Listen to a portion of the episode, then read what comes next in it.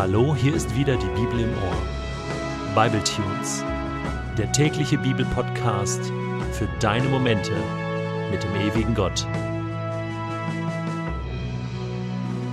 Der heutige Bibletune steht in Exodus 13, die Verse 1 bis 16 und wird gelesen aus der Hoffnung für alle. Der Herr sprach zu Mose: Die Israeliten sollen mir ihre ältesten Söhne weihen und jedes männliche Tier, das zuerst geboren wird sie gehören mir. Mose sagte zum Volk, Behaltet diesen Tag in Erinnerung, denn heute werdet ihr aus der Sklaverei in Ägypten befreit. Der Herr führt euch mit starker Hand hinaus. Esst darum kein Brot, das mit Sauerteig gebacken wurde. Heute im Monat Abib zieht ihr aus Ägypten fort. Der Herr hat euren Vorfahren geschworen, euch das Land der Kanaaniter, Hethiter, Amoriter, Hiviter, und Jebusiter zu geben. Wenn er euch in dieses reiche und fruchtbare Land gebracht hat, sollt ihr auch weiterhin im ersten Monat diesen Brauch beibehalten. Esst sieben Tage lang nur Brot, das ohne Sauerteig gebacken wurde, und am siebten Tag feiert ein Fest zu Ehren des Herrn. Ja, sieben Tage lang sollt ihr nur ungesäuertes Brot essen. Im ganzen Land darf es kein Sauerteigbrot und keinen Sauerteig mehr geben. Erklärt zu Beginn des Festes euren Söhnen, dass ihr es feiert, weil der Herr euch geholfen und euch aus Ägypten herausgeführt hat. Das Fest soll euch wie ein Zeichen an eurer Hand oder ein Band um eure Stirn daran erinnern, dass ihr stets die Weisungen des Herrn befolgen sollt. Denn er hat euch mit starker Hand aus Ägypten befreit. Feiert das Fest Jahr für Jahr zur festgesetzten Zeit und haltet euch dabei an diese Vorschriften. Der Herr wird euch ins Land der Kanaaniter bringen und es euch für immer schenken. So hat er es euch und euren Vorfahren geschworen. Wenn er euch das Land gegeben hat, dann sollt ihr dem Herrn eure ältesten Söhne weihen und ihm jedes männliche Tier opfern, das von seiner Mutter als erstes zur Welt gebracht wird. Anstelle jedes zuerst geborenen Esels sollt ihr ein Lamm opfern und ihn so auslösen. Wollt ihr das nicht, dann brecht dem jungen Esel das Genick. Eure ältesten Söhne aber müsst ihr auf jeden Fall auslösen. Wenn eure Söhne eines Tages fragen, was dieser Brauch bedeutet, dann erklärt ihnen, der Herr hat uns mit starker Hand aus der Sklaverei in Ägypten befreit. Als der Pharao sich hartnäckig weigerte, uns ziehen zu lassen, hat der Herr jeden ältesten Sohn und jedes erstgeborene männliche Tier in Ägypten getötet. Darum opfern wir dem Herrn unsere erstgeborenen männlichen Tiere, Unsere ältesten Söhne aber kaufen wir frei. Dieser Brauch soll uns wie ein Zeichen an der Hand oder ein Band um die Stirn daran erinnern, dass der Herr uns mit starker Hand aus Ägypten befreit hat. Das Volk Israel hat drei wesentliche existenzielle Dinge mit ihrem Gott erlebt in Ägypten. Das erste war Verschonung. Ihr Leben wurde verschont. Das zweite war Befreiung. Sie wurden befreit aus der Sklaverei. Und das dritte war neues Leben, eine neue Chance und einen Neuanfang in einem neuen Land, was Gott ihnen schenkt, das Land Kanaan. Und diese drei Dinge sollte Israel niemals vergessen.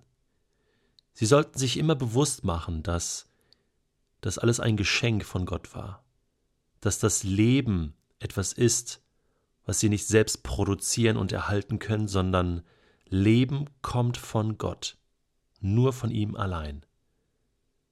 Und damit sie das nicht vergessen, sollten sie das feiern, jedes Jahr, ein Erinnerungsfest, das Passafest. Wir haben schon darüber gesprochen. Und damit die Kinder und Kindeskinder, die ja nicht dabei waren, die das nicht live erlebt haben, das auch nicht vergessen. Abrahams Sohn Isaak ist sozusagen der Prototyp eines erstgeborenen Sohnes, der verschont, befreit und mit neuem Leben beschenkt wurde.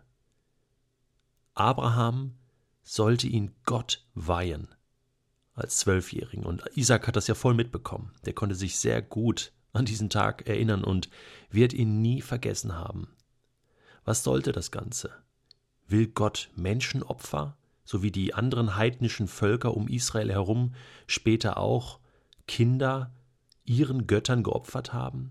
Nein, das Alte Testament sagt ganz klar und deutlich, dass Gott keine menschlichen Opfer will. Es gab Tieropfer, das ja, aber das hatte einen anderen Hintergrund. Diese Weihung der Erstgeborenen soll einem Elternhaus einfach deutlich machen, unser Fortbestand, unser Leben, unser ganzes Dasein, unsere Existenz ist allein abhängig von Gott selbst. Als mein Sohn, unser Erstgeborener, zur Welt kam, wurde mir das in diesem Moment bewusst. Natürlich, meine Frau und ich hatten diesen Sohn sozusagen produziert. Aber dass der jetzt lebt, als eigener Mensch, dass er existiert, das ist der Anbruch einer neuen Generation. Irgendwann werde ich sterben. Und mein Sohn und viele Söhne und Töchter in dieser Welt übernehmen den Stab von der alten Generation. Jede neue Generation verdankt ihr Dasein Gott. Er sorgt für den Fortbestand. Er ist der Initiator des Lebens. Und indem ich mir bewusst mache, dass das Leben meines Sohnes nicht mir gehört als Vater, sondern dass es in Gottes Händen ist, wird mir die Abhängigkeit zu Gott bewusst. Und es wurde Abraham damals bewusst, und das sollte ganz Israel immer im Bewusstsein bleiben. Wir verdanken unsere Existenz nicht uns selbst. Wir wurden verschont, befreit und mit neuem Leben beschenkt. Ist es nicht ein genialer Gedanke? Und es ist doch genau dasselbe, wenn ich heute mit meinen Kindern zusammen bin und sie fragen, Papa, warum feiern wir Ostern? Karfreitag, was ist das? Ostersonntag, was ist das? Dann kann ich von Befreiung und von neuen Leben erzählen. Etwas, was sie noch nicht kennen. Sie sollen Gott als ihren Freund und als ihren Retter und Befreier kennenlernen.